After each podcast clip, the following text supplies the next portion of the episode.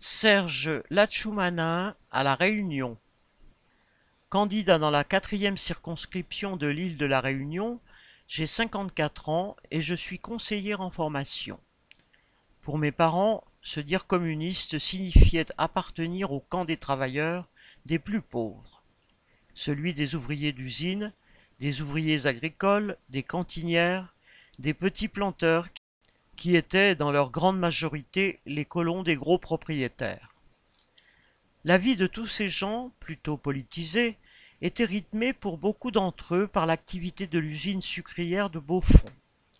La plupart de ceux que je connaissais militaient ou étaient proches du Parti communiste réunionnais.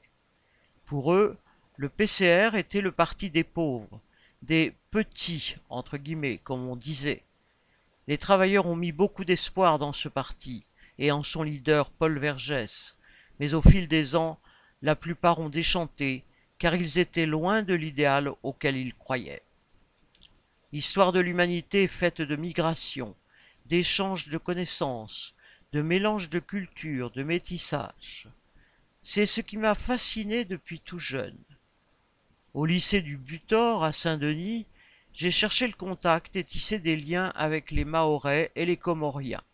C'est dans ce même état d'esprit que je me suis rapproché des étudiants oreilles, entre maghrébins, mauriciens, antillais, sénégalais, connus à la cité universitaire de Strasbourg en 1988.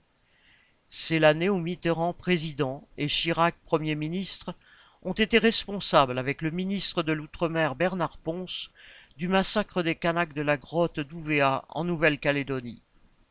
Ces événements, ainsi que la politique répressive de l'État français, ont exacerbé chez moi le sentiment de révolte. Militaire à lutte ouvrière, c'est s'affirmer dans le camp de la classe qui peut révolutionner le monde dans une perspective communiste.